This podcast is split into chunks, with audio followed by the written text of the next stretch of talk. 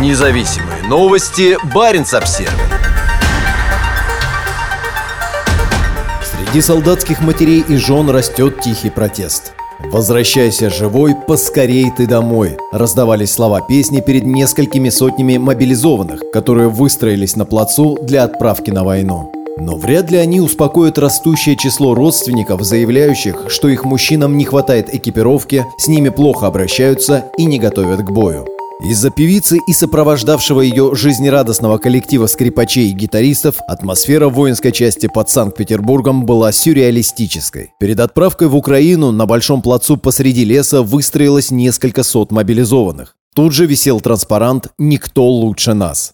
Ролик с церемонии опубликовал у себя в телеграм-канале губернатор Мурманской области Андрей Чибис. Музыка играла веселая, небо было голубым, а деревья расцвечены осенними красками. Но подспудно ощущалась смертельная серьезность. Это было сродни последней вымученной демонстрации радости перед кровавой битвой, ужасом и смертью. Среди бойцов были жители северных российских регионов, Мурманской и Архангельской областей и Республики Коми, и попрощаться с земляками в часть прибыло несколько высокопоставленных региональных чиновников, в том числе и губернатор Мурманской области Андрей Чибис. По словам губернатора, бойцы из его региона хорошо экипированы и к ним хорошо относятся. «Сюда же мы привезли грузовик с дополнительным обеспечением», – написал он. В то же время он подчеркнул, что работает над тем, чтобы обеспечить своих земляков достаточным числом бронежилетов и бронешлемов. Занимаемся этим вместе с Северным флотом и с руководством Западного военного округа. Уверен, что к моменту отправки на боевую задачу этим всем будут обеспечены, пояснил он. По словам Чибиса, мурманчане проходят подготовку с боевым духом. Однако заявление главы региона не соответствует той действительности, с которой столкнулись сами бойцы. По словам родственников, многие из мобилизованных плохо экипированы и практически не прошли никакой военной подготовки перед отправкой на поле боя. Чибиса все больше критикуют матери и жены, а на его страницах в соцсетях множество критических комментариев местных жителей. По словам одной женщины, губернатор не предоставил мобилизованным абсолютно ничего – ни бронежилетов, ни касок, ни средств первой помощи. С чем они пойдут воевать и защищать целостность и суверенитет Российской Федерации? Спрашивает она на его странице во ВКонтакте. По словам другой женщины, Чибис не держит своих обещаний.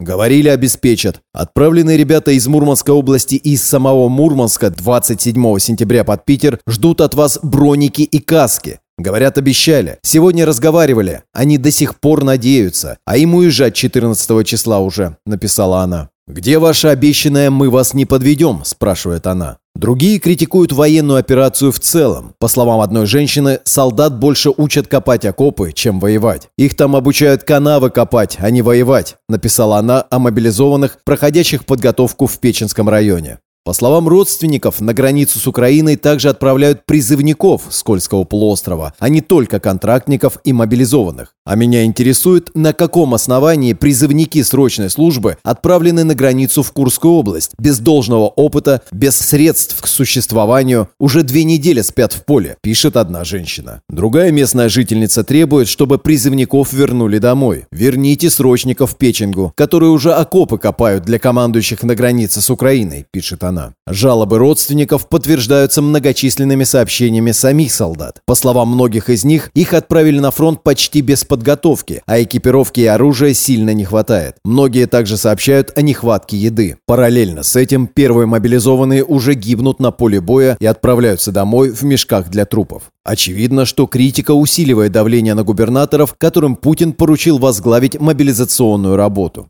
На этой неделе Чибис побывал как в учебной части в Санкт-Петербурге, так и на полигоне в Печенге, недалеко от границы с Норвегией и Финляндией. Сейчас он пытается заверить земляков, что им предоставляется вся экипировка, в том числе бронежилеты и бронешлемы. Нет никаких сомнений, что это первостепенная жизненная необходимость для них. Поэтому вчера мы решали вопрос с доставкой экипировки сразу после встречи с бойцами, написал он. По словам Чибиса, всего с Кольского полуострова на войну отправят тысячу мобилизованных.